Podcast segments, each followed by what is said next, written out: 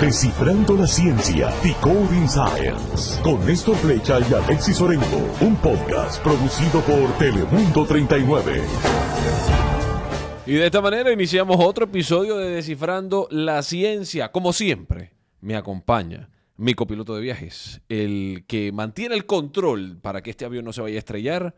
Alexis Orengo, Alexis. al menos lo intentamos, Néstor. Bueno, eh, un gusto estar como siempre aquí en este, eh, en este episodio, ¿verdad? Y hoy vamos a estar hablando de algo sumamente interesante. Vamos a eh, dejarles saber que tanto Néstor como yo tenemos formación en física, pero no somos especialistas para nada en estos temas. Ujú. Así que hoy vamos a estar hablando de eh, un área que es un poquito sensitiva, ¿verdad? Pero hay que hablarlo, hay que descifrar la ciencia. Hay que aprender. Hay que Sobre aprender. todo aprender lo que son las cosas, lo que es la, la verdad detrás de, de muchos de estos mitos eh, y, y- y- mitos y realidades, ¿no? De lo que en particular es el tema que vamos a tocar hoy, un tema que ciertamente esperamos que sea de su agrado y sobre todo que aprenda algo nuevo. Yo creo que esa es la misión de cada episodio que nosotros tenemos aquí en Descifrando la Ciencia, es que usted tenga la oportunidad de aprender algo nuevo para que, mire, porque es importante estar educado. No hay una edad para, aprender. Y eh, probablemente usted en algún momento lo ha escuchado. Vamos a hablar de la física nuclear, pero en particular vamos a estar hablando de las armas nucleares. Y para eso tenemos, por supuesto, como siempre en todos los episodios, un experto que nos va a dar, eh, que nos va a ayudar a descifrar la ciencia. Y Claro. tenemos un doctor en, eh, en física, específicamente el doctor Ernesto Quintas Sánchez, que tiene eh, pues formación en física nuclear. Así que, doctor Ernesto Quintas, bienvenido. Hola, muchas gracias por la invitación, Néstor y Alexis.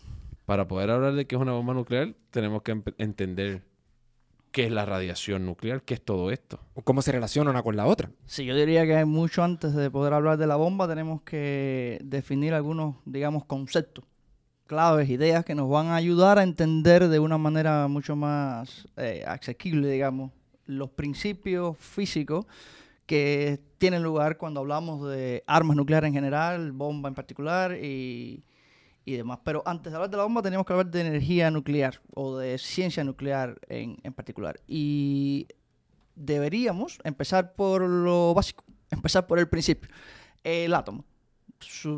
Supongo que partimos de que todo el mundo debe saber que la materia está formada por átomos. Y, Esos y- y cuando decimos materia, estamos hablando de todo lo que nos rodea. todo lo que nos rodea. Y átomos sería esos elementos, esos ladrillos indivisibles que los griegos entendían que eran los, los medios básicos para construir cualquier elemento de materia. Esos átomos, básicamente, están formados por un núcleo y eh, electrones. Dentro del núcleo están protones y neutrones y alrededor del núcleo están electrones. Básicamente esa es la estructura de un átomo. Solo añadir que el núcleo es una parte del átomo que sería, digamos, 10 veces más pequeño que el átomo en sí. O sea que toda la parte positiva, los protones y neutrones, están apretaditos en una parte muy reducida del átomo que sería lo que llamamos núcleo. Y ese núcleo, repito, porque es muy importante, está compuesto por protones y neutrones. O sea que, que, que para los que nos están viendo, precisamente dentro de nuestro estudio, de nuestra decoración, tenemos lo que pudiera ser un modelo eh, bastante Muy básico, básico genérico. de lo que es un átomo. Sí, tendríamos aquí el núcleo justo en el centro y alrededor del núcleo flotando eh, electrones en diferentes estados energéticos los que puedan aceptar eh, eh, el átomo en particular. y el que más o el que menos, ¿verdad? Entiende que la materia está compuesta de átomos, que como bien dice, son esos ladrillos, ¿no? Ladrillos indivisibles, digamos, que componen todo. que componen todo. Entonces, empezamos por lo más básico. Esos serían los átomos. Y los átomos están formados por un núcleo rodeado de electrones. Y el núcleo está formado por protones y neutrones. Sigo repitiendo esto porque, insisto, va a ser muy importante cuando lleguemos más adelante si queremos saber cómo funciona una bomba realmente. El número de protones en el núcleo es el que define el elemento químico de que se trate. Claro, que Por eso la ejemplo, tabla periódica lo tiene. Exactamente. El átomo más sencillo sería el átomo de hidrógeno, Que tendría solamente un protón. Pero si al átomo de hidrógeno se le añade un neutrón, la carga no cambia. O sea que el átomo de hidrógeno formado por un protón y un neutrón es lo que se conocería como deuterio, que sería un isótopo del hidrógeno. Cada elemento puede tener varios isótopos y así podría haber varias combinaciones de protones y neutrones que definirían un elemento. Todo esto, repito, aunque parezca un poco tedioso, tedioso por ser un poco básico, es lo que nos va a hacer falta para entender y poder explicar entonces temas mucho más complicados de una forma mucho más sencilla que no podríamos hacer si no habláramos de esto Claro, primero. claro.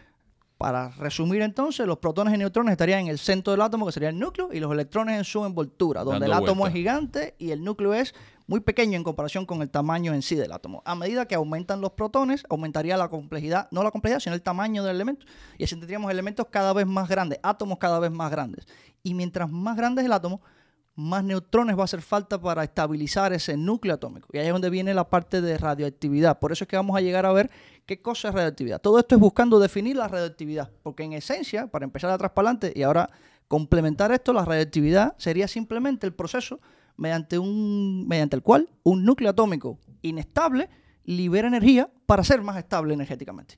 Y ese proceso, cuando ocurre dentro del núcleo, sería lo que se llamaría radioactividad o actividad nuclear o radiación nuclear. Y vamos a ver ahora, continuando hablando de esos protones y neutrones y ladrillitos que forman el núcleo, entender qué tipo de radioactividades existen. Nuestro propósito podría ser entender qué tipo de radiaciones existen, qué tipo, cuáles son las más peligrosas y cómo existen en la naturaleza de forma natural, cuáles son las creadas por el hombre y terminaremos eventualmente hablando cómo el hombre puede usar esas propiedades intrínsecas del núcleo atómico para bien en una central electronuclear para obtener energía o en un hospital para tratar un enfermo de cáncer con una bomba de cobalto o liberando su energía de forma indiscriminada como en una bomba nuclear. O sea, que estamos hablando que la radiación eh, atómica es un proceso eh, natural del átomo para liberar energía y poder estabilizarse. Eso es lo que estamos entendiendo. Exactamente. Y todo tiene que ver con esa estabilización del núcleo atómico, que cuando los núcleos atómicos son de elementos, digamos, pequeños, como el hidrógeno, como el carbono, como el nitrógeno, como el oxígeno, es fácil estabilizarlo con el mismo número de protones y neutrones, más o menos. Hay su- sus pequeñas desviaciones de esta norma general, pero a medida que el elemento aumenta de su número atómico, la cantidad de neutrones empieza a aumentar. Pero para empezar a entrar al tema de las bombas atómicas, eh, tenemos que hablar de otro tipo de proceso, aparte de el- la emisión de radiación alfa, beta o gamma, por el cual los núcleos se estabilizan. Y es la fisión nuclear. La fisión nuclear. Y déjame, déjame detenerte un momento. Sí. Porque Alexis tenía una pregunta que a mí también me parece una pregunta genuina. Tú mencionaste antes de hablar de las bombas atómicas. Sí. So, ¿Es lo mismo una bomba atómica y una... Bomba nuclear.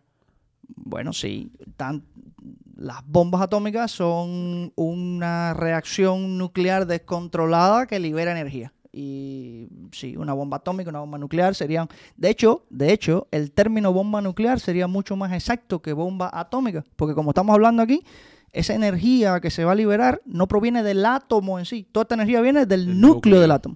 O sea, ya, eh, eh, el término bomba atómica entra en la cultura popular y, en, y en- incluso en la bibliografía en ciencia en general por un problema histórico. En el momento que se acuña el término energía eh, bomba atómica, todavía estamos entendiendo cómo funciona el átomo. En ese instante todavía no teníamos súper claro cómo es que estaba funcionando y cómo estaba constituido y demás. O sea que en realidad bomba nuclear sería un poco más exacto, pero en, históricamente hablando, bomba nuclear, bomba atómica sería lo mismo. Hay otro proceso, les decía, que usan los átomos para estabilizarse, que es la fisión nuclear y que es el que va es el que va a tener la parte más importante en las bombas atómicas luego o en cualquier tipo de obtención de energía nuclear, sea en una central electronuclear o en una bomba atómica. Y esa es la fisión nuclear. La fisión nuclear, viendo de nuevo a, la base, a los primeros principios, sería un átomo de uranio, por ejemplo, que para estabilizarse, en vez de emitir una partícula o en vez de emitir un electrón, transformando un neutrón en un protón lo que fuera, se, se parte en dos. Y el átomo ese se divide en dos pedazos, cada uno de ellos más estable o con más pequeños, con menos energía, y libera una cantidad a nuestras escalas exorbitante de energía. Ese proceso es un proceso natural también y que ocurre a escala natural. Pero que bajo ciertas condiciones, y es lo que usa el hombre para obtener energía, puede ser inducido.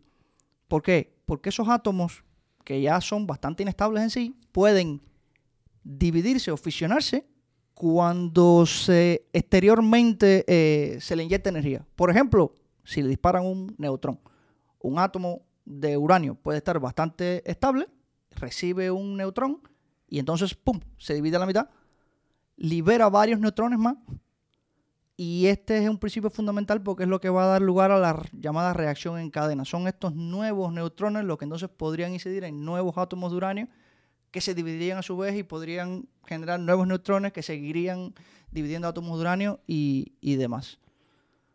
Entonces, esa es ¿Se entiende hasta aquí? O, o- Sí, sí, sí, no, sí. Esa, es la, esa es la afición. No, es fascinante. eh, es fascinante. Este, obviamente, eh, todo esto, porque obviamente uno escucha de la fisión, está la fusión también, son completamente diferentes. Y de eso vamos a hablar, me imagino, que en, en- en breve. Pero básicamente, hasta el momento, una de las cosas, Ernesto, es este tipo de procesos mencionabas, ocurre de manera natural, Sí. pero también puede ocurrir en un laboratorio de especialidad. Eh, el, el proceso natural, digamos, se le llamaría, se llamaría desde el punto de vista técnico fusión espontánea. Y sí, hay núcleos que decaen espontáneamente partiéndose en dos y liberando energía. Eso pasa. ¿Qué pasa? Que ocurre eh, de una forma bastante no controlada, sino el, tiempo medio en que ocurre es en una escala bastante grande y, a menos que las condiciones sean bastante particulares, nunca eh, conllevaría a una reacción descontrolada. Pero si eso ocurre en un ambiente donde, eh,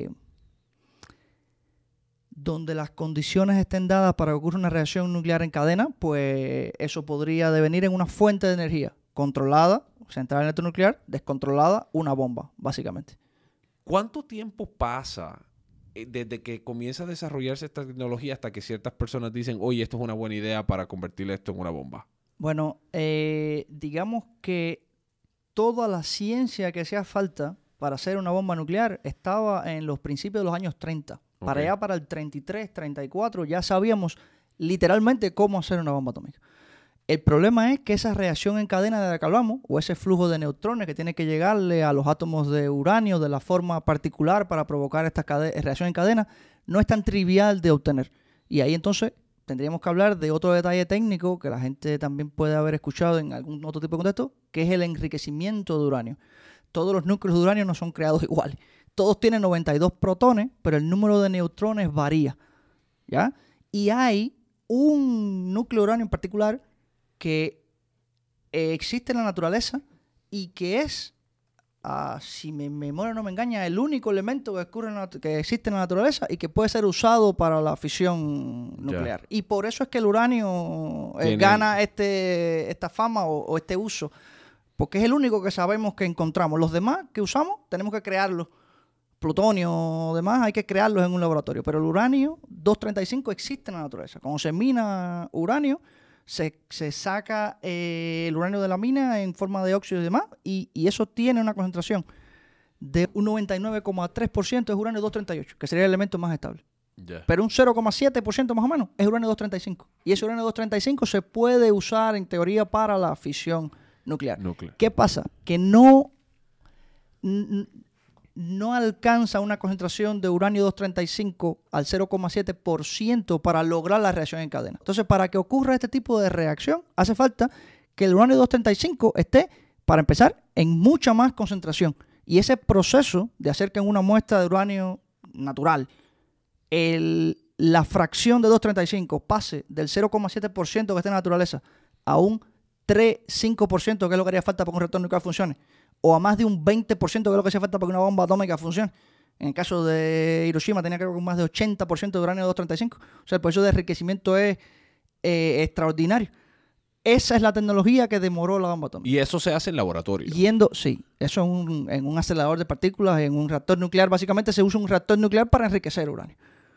Eh, básicamente, respondiendo a tu pregunta de historia, en, haciendo el cuento mal y pronto, como dirían, en los 33, 34 ya sabíamos todo lo que hace falta para hacer una bomba atómica. Y nos demoramos unos 10, 12 años solamente en figure out, en, en entender cómo enriquecer el uranio.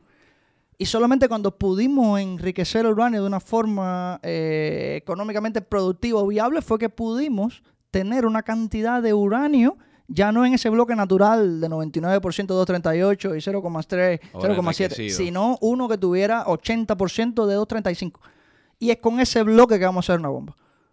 O sea que la ciencia es sencilla, pero el proceso técnico de enriquecerlo fue lo que nos demoró y por eso fue que en los 30 y algo sabíamos cómo hacerla y en los 40 y algo, 44, 43, 44 fue que estábamos ya cerca de tener una bomba, digamos. Muy bien, entonces, así que habiendo entendido ya toda esta parte histórica y también parte de la historia científica, eh, la bomba at- atómica o la bomba nuclear no es otra cosa que una liberación de energía.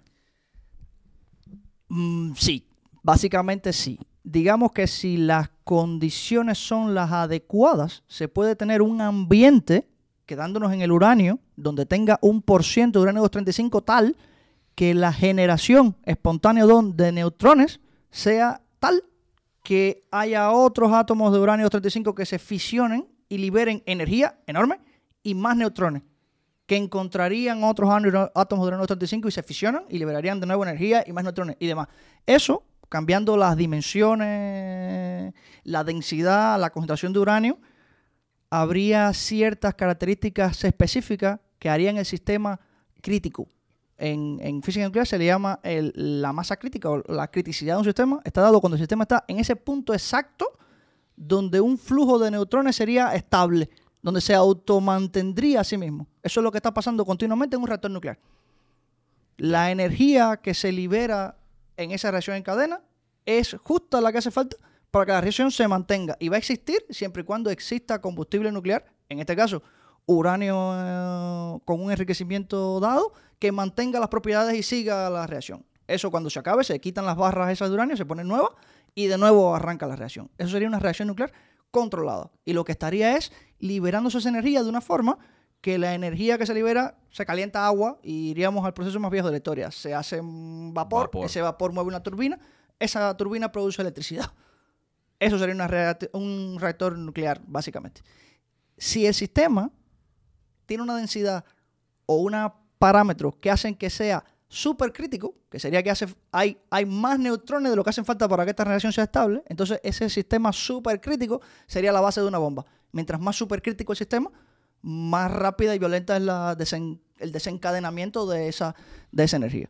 Para que tengan una idea, el, el- el- el punto de criticidad de una bomba, por hablar de la parte más violenta de esta, este uso de esta tecnología, sería simplemente jugar con las dimensiones. En el caso de la primera bomba atómica, la de Hiroshima, si mal no recuerdo, se trataba de un cilindro, algo así como un cilindro hueco, o sea, un cilindro que tiene otro cilindro dentro.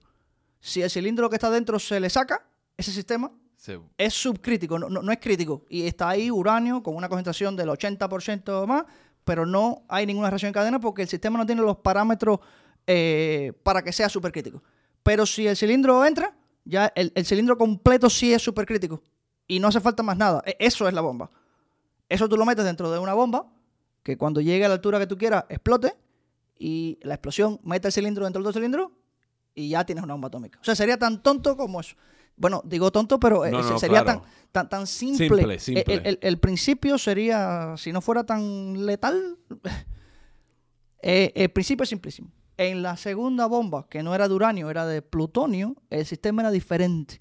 El sistema subcrítico o el sistema que no tenía la criticidad adecuada, imagínense que fuera como una esponja. O sea, el, el- el uranio 235 estaba, el uranio estaba súper enriquecido con 235, pero estaba como en, una esponja expandido. Y ese sistema no es eh, supercrítico. Así que no hay ninguna bomba, no hay reacción en cadena, no claro. hay nada. Pero por fuera de esa esponja ponemos un explosivo que hace que haya una implosión y la esponja se pegue. se apriete y se haga una pelota. Y esa pelota ya es súper contracrítica. Y ahí es que. Eh, entonces esa bomba, el principio sería tan sencillo como hacer que a la altura deseada o al tocar tierra o como fuera, algo detone, haya una implosión y se convierte esa esponja de uranio en un sistema supercrítico. Eh, esa es la bomba. Wow. Esa, eso, eso desencadena una reacción en cadena donde una masa relativamente pequeña del material provoca un desencadenamiento de energía descontrolado. y- Eso era una de las cosas que por ahí mismo iba. Te iba a preguntar, de, me- mencionas la masa, una masa relativamente pequeña. Eh, sin ser, obviamente, no hay que ser específico, pero, pero se tiene idea de realmente la cantidad. O sea, estamos hablando de, de, de, de, Kilos, kilos. de Unos cuantos kilos, sesenta y pico kilos, ochenta y tantos kilos. O no, sea- yo no, te- no, no recuerdo los datos exactos, los he visto en algún lugar. Pero estamos hablando de cantidades relativamente pequeñas. O sea, Sí, sí, una- sí, sí, sí, sí. O sea, no, no estamos hablando de que se necesitan toneladas To- y toneladas no, no, y toneladas. ¿no? Todavía lo podían dar en libras. Wow. Wow. Eh, eh, O sea, que es un proceso realmente complejo. Eh, Obviamente, eh, la historia habla por sí misma, ¿no? La- la- lo que ha, eh, lo que causó, lo, ¿verdad? Los, los- los daños. Los eh, estragos, los los- estragos, ¿no? Eh, Todo lo que ha venido a raíz de ese, de ese, de ese evento. Y eh, cuando ocurren estos, estos eventos, ¿verdad? Que ocurren este tipo de. de, de- que, que- que explotan estas bombas, los daños se pueden extender significativamente. Por millas y millas o kilómetros y kilómetros de distancia, dependiendo. Depende, depende, depende de muchas cosas. Depende del tipo de bomba, depende de la, del- de la cantidad de material que tenga la bomba, o sea, de la- del, del- del tamaño, la intensidad. No sé cuál es el parámetro adecuado ahí. Pero estamos hablando que en estos casos, por lo menos la historia, lo que, porque es lo único que podemos utilizar. En la historia Correcto. estamos hablando de que a veces lo- lo- lo- las áreas afectadas se extienden por kilómetros y kilómetros y kilómetros. Habría kilómetros y kilómetros, sí. Eh, ahí podríamos tratar de dividir el, el- el daño, digamos, de una bomba atómica en varias cosas. El primero y más inmediato sería la onda de choque. Estamos hablando de una explosión súper violenta y habría una onda de choque que, de nuevo, dependiendo del tipo de bomba, de la cantidad de material que se use para producirla, de la altura del suelo a la que estalle y cosas así, en un radio de kilómetros a la redonda podría destruir prácticamente todas las infraestructuras que, que estén debajo de ella. Sola- Solamente con la violencia de una onda de choque, una onda mecánica que va a pasar arrasando con todo lo que hay. Pero eso es solamente en la primera parte de la, de la bomba. Después vendría una, mm, eso se llama radiación térmica. Que, por cierto, la, la, la onda eh, que hablas de choque es básicamente la que... Eso es lo que le llaman la onda expansiva. Eh, sí. Y es la toda, que- toda explosión, la misma que haría una explosión de TNT o un avión que explote en el aire, cualquier cosa que explote generaría una perturbación que se transmitiría por una Correcto. represión física, mecánica. Y es la que, la que generalmente cuando vemos los visuales, la que la- los daños más inmediatos que estamos viendo de, de un tipo de, De de explosión. explosión. Sí, pero sería la tal vez la que más corto alcance tenga porque frenaría bastante rápido. Pero hay más, porque entonces vendría una radiación térmica, que sería toda la parte de radiación que salga de la explosión. Estamos hablando aquí de visual, el llamado flash. Todo el que esté mirando directamente a la bomba, los ojos perdería todo el, el sistema visual. Y ahí hay infrarrojo, ultravioleta, llegaría a provocar incendio la intensidad de esa radiación, quemadura de cualquier Wow. tipo de grado, dependiendo de la distancia que estés del epicentro, y un montón de rayos gamma. Eso sería otra, otro, otra onda también expansiva que iría produciendo daño. Otra más sería que los rayos gamma que se liberen en la explosión van a producir un llamado, eh, ¿cómo se llama? NPR, un, un- un pulso electromagnético nuclear, algo así, que convertiría todos los pedazos de alambre que haya en, en cerca en una antena emisora que se calentaría y produciría la destrucción de todos los equipos electro- electro- eléctricos que estén en la zona y cerca de ahí. Wow.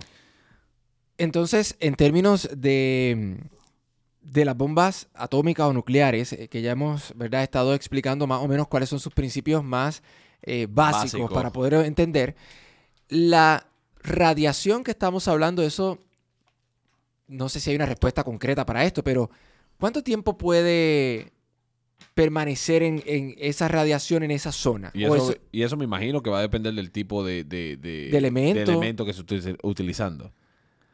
Eh, por supuesto. Y todo lo que le he dicho de la bomba es los primeros efectos nada más, porque a eso había que añadirle la radiación eh, ionizante. ¿Cuánta radiactividad? De- de- depende de qué elemento, porque cada elemento, como le decía, decae y eso es un proceso estocástico, que es una manera de decir que es completamente aleatorio. No podemos nunca saber cuándo un, un átomo, un núcleo atómico, va a decaer de una forma, en un nunca podemos predecir el momento exacto que va a decaer, pero estadísticamente sí podemos predecir cuándo, lo que se llama el tiempo de vida medio, cuando la mitad de la actividad de esos átomos en la zona va a disminuir. Entonces ese tiempo de vida medio sería el que te daría una medida de cuánto tiempo pasaría hasta que una zona sea segura y dependería del elemento. A lo mejor usted no, no entendió una parte u otra parte. La parte más fundamental de todo esto es que yo creo que es lamentablemente una triste manera de utilizar esta tecnología. Yo creo que, que ese yo creo que es el mensaje y que las, las implicaciones hemos visto nuevamente en la historia. eh, hemos visto que, eh, por ejemplo, no necesariamente relacionado a una bomba nuclear o atómica, pero sabemos que, por ejemplo, lo que pasa en, en Ucrania, en Chernobyl, esta, esta planta nuclear, tiene el accidente, y sabemos que han pasado más de 40 años y todavía se mide niveles de radiación eh, por un accidente en una planta nuclear. O sea, estamos hablando de que esa magnitud, ¿no? De, de, de, de, cuánto tiempo pueden durar los estragos o los efectos, mejor dicho, ¿no? Yo creo que los efectos de... de y esto, nuevamente, es un accidente que ocurre. No estamos hablando de que sabemos que lo que pasa en Hiroshima es lo mismo. Sabemos que han pasado décadas, décadas y décadas desde ese incidente y sabemos que todavía se reportan personas con, con malformaciones o personas que, que se, hay una alta incidencia de ciertos tipos de cáncer, etcétera, etcétera, etcétera. Así que sabemos que lamentablemente es, un, es un, una tecnología eh, utilizada de manera triste. A eso podríamos dedicar otro programa. Sí, no, no, claro, claro. Sí, sí, Esto es un tema súper complejo que obviamente en mi caso me ha traído más preguntas que, que cualquier cosa, pero hablando específicamente, ¿verdad? De de las bombas nucleares, y que ya estuvimos hablando que, la bomba nuclear es lo mismo que una bomba atómica y de la forma en que esto ocurre, hay diferentes tipos de bombas nucleares, diferentes armas nucleares, o todas son catalogadas bombas, o cómo, cómo se puede utilizar esta, este proceso ¿verdad? de los átomos. El ser humano es increíble en la forma de encontrar cómo hacernos daño los unos a los otros, y la energía nuclear no, no es nada diferente hay diferentes tipos de bombas atómicas, dependiendo del material que se use para construirla, eso está claro. Podrían ser de uranio o de plutonio, son las más, las más utilizadas.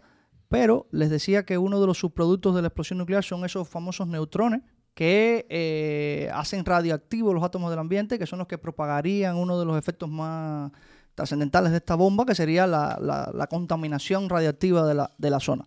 Bueno, en las bombas convencionales, la mayor parte de esos neutrones son absorbidos por la parte metálica de la bomba. O sea, se quedan en la bomba. Pero hay formas de construirla de tal forma que esos neutrones pasen mayoritariamente. Y eso sería una bomba de neutrones, que sería una bomba que estaría diseñada para, por ejemplo, explotarse a gran altura, donde la onda de choque nunca llegue, donde eh, esta radiación ionizante nunca sea un problema de superficie, pero lo que sí llegue sea una cascada enorme de neutrones que básicamente maten todos los vivos que existan en esa zona. Eso sería una bomba de neutrones, por ejemplo. Yendo de las bombas nucleares a otras más complejas, podríamos hablar de la bomba termonuclear, que también estuvo lista en los 50, si mal no recuerdo. Y una bomba termonuclear usaría el otro fenómeno liberador de energía nuclear de que no hemos hablado. Hablamos de la fisión, donde un núcleo se parte en dos pedazos y libera energía, pero hay otro proceso que sería la fusión nuclear mediante el cual dos núcleos se unen en otro núcleo más estable y liberan mucha más energía todavía. Eso le ocurre en el interior del Sol, básicamente. Entonces, esas bombas sería lo que se llama una bomba de hidrógeno, una bomba H o una bomba termonuclear. Y la energía que hace falta para que arranque una bomba termonuclear es tal que la única forma de producirla es con una bomba atómica. O sea, básicamente, el motor de arranque de una bomba termonuclear es una bomba atómica, que al explotar le da a la bomba termonuclear energía suficiente para fundir para fusionar dos átomos de hidrógeno y liberar aún más energía. Y hay toda una serie de algoritmos súper interesantes para maximizar entonces energía y que esa energía produzca nuevas eh, fisiones que liberen más energía todavía y demás. Tengo una pregunta y, y bueno, eh, eh, porque esto último que acabas de decir es honestamente impresionante. Estamos hablando de que esto es teórico. I mean, de que... No, no, no, no, nada de esto es teórico. por ejemplo, o sea, la pregunta es, ¿es posible crear con la tecnología que tenemos hoy este tipo de bombas? Se, probó en los 50, existe desde hace mucho tiempo. Mucho, mucho tiempo. Eh, todo esto no es teórico. Eh, de hecho, se han usado dos bombas que no eran termonucleares, pero dos bombas nucleares se usaron. Pero, eh, solamente para poner en contexto, y con esto no quiero quitarle ningún tipo de relevancia o importancia a la contaminación de una bomba o el efecto destructivo de una bomba, pero solamente en pruebas se han, se han probado, o sea, se han detonado solamente para medir qué pasa miles de bombas. hablando de más de 1500 bombas. Estados Unidos, la ex Unión Soviética, Francia, el resto de la gente que tuvo bomba, India, eh, Corea del Norte. En total, se han detonado unas 1.500 o más. Y de ellas, no sé, 30 o más en la atmósfera alta. Solamente para medir qué pasa. Las hemos detonado debajo del mar, encima del mar, debajo de la tierra. Para ver qué pasa. Eh, para entender, o sea, eh, en este caso no estamos hablando de un ejercicio puramente intelectual de física teórica, sino aquí estamos hablando de ejercicios militares para ver cómo usar un arma. Pero eh, lo que quiero que entiendan también es que eh, tampoco es que por detonar una bomba en un lugar ya el planeta entero... Claro. O sea, eh, eh, en realidad esos efectos, dependiendo del tipo de bomba, del lugar en que se haga, Volvemos al ejemplo. forma, volvemos, al forma. volvemos al ejemplo del papel. sí, Volvemos al ejemplo del papel. Todo depende, todo depende. Lo cual no hace que sean menos dañinos y ha sido terrible. De hecho, cuando se empezaron a probar las bombas, no teníamos la menor idea de qué daño le podíamos estar haciendo al planeta o a la atmósfera o al medio ambiente o a lo que fuera. Estábamos simplemente probando un arma nueva. Era como tirarle flechas a un tronco a tener el mejor arco. Ya. No, eh, mira, el tema ciertamente da para muchísimo y es un tema, yo particularmente es como yo digo, es de esos temas que uno sabe que tiene que tocar porque uno tiene que aprender, porque uno tiene que educarse, pero es de esos temas que a uno le da como un poquito de miedo. Sí. Como uno dice, Dios mío, pero, o sea, eh, a veces yo quisiera que volvamos allá a- con los arcos y las flechas y las espaditas y eh, volver ¿verdad? a eso. Pero lamentablemente la tecnología a veces no se utiliza para los mejores. hay o sea, hay que educarse para, mire, para que la historia no se vuelva a repetir, ¿verdad? Porque cuando uno tiene el conocimiento de... Porque vuelvo y digo, mucho se habla, pero muy pocos entienden los conceptos quizás básicos y los daños a largo plazo que estas cosas pueden estar sucediendo. Y, y bueno, ya hablamos de que este tipo de procesos se puede utilizar para otras cosas que son más productivas, que son más beneficiosas para ¿no? la y, y para de la hecho, humanidad. eh, eh, eh, mucha de esta eh, tecnología o, o estos, estas prácticas se utilizan en la medicina. manera- Muchísimas. No, pero eh, a, a diario. Todas las, no sé, todas las patatas que compras en el supermercado ayer fueron irradiadas. Todos los yogures que te has comido en tu vida en el supermercado, todos fueron irradiados. Y se ha usado en mil cosas. O sea, eh, eh, la, eh, la radiación se ha usado en infinitas aplicaciones. Como todo en el ser humano, eh, nunca dejamos de superarnos en buscarnos cómo hacernos daño los unos a los otros. Y cuando ponemos esta energía fundamental de la naturaleza tan violenta al producto de hacernos daño, pues también es dramáticamente efectiva en eso. Oye, Ernesto, la conversación espectacular. Yo creo que es muchísimo lo que se aprendió.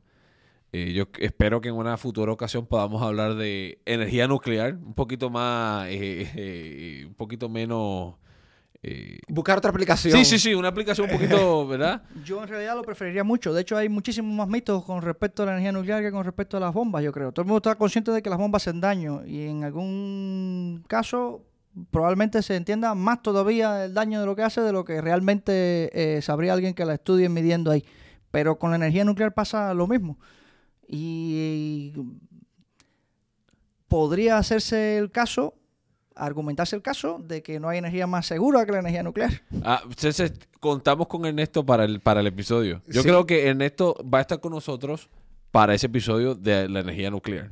Y Para que nos dé otra, Sí, otra no, por lo claro. menos, una perspectiva diferente de lo que se puede utilizar en las aplicaciones de la ciencia, señores, para que usted vea que, que se pueden utilizar para bien o para mal. Ernesto, muchas gracias por tu tiempo. Pues nada, muchas gracias por invitarme.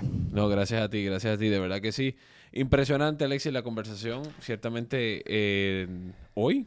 Sí, a mí, bueno, aprendí muchísimo. eh, como les mencionaba, nosotros eh, también hemos aprendido durante todo este proceso y la realidad es que he quedado sorprendido eh, con los detalles. Así que eh, muchísimas gracias, ¿verdad? A todos los que nos han estado acompañando en este episodio de Descifrando la Ciencia y esperamos que nos acompañe en otro episodio. Como siempre, recordarle que estamos disponibles en su plataforma de podcast, también disponible a través de las plataformas de OTT, que son Roku, eh, Apple TV y también en lo que es Amazon Fire. Recordarle que también estamos en nuestro sitio de internet, telemundo39.com. Y antes de irnos, siempre recordarles. Así es, que mire, hoy estuvimos descifrando la ciencia de las armas nucleares, pero recuerde que siempre hay un tema para descifrar. Hasta la próxima. Gracias por escuchar Descifrando la Ciencia y Coding Science, un podcast producido por Telemundo 39.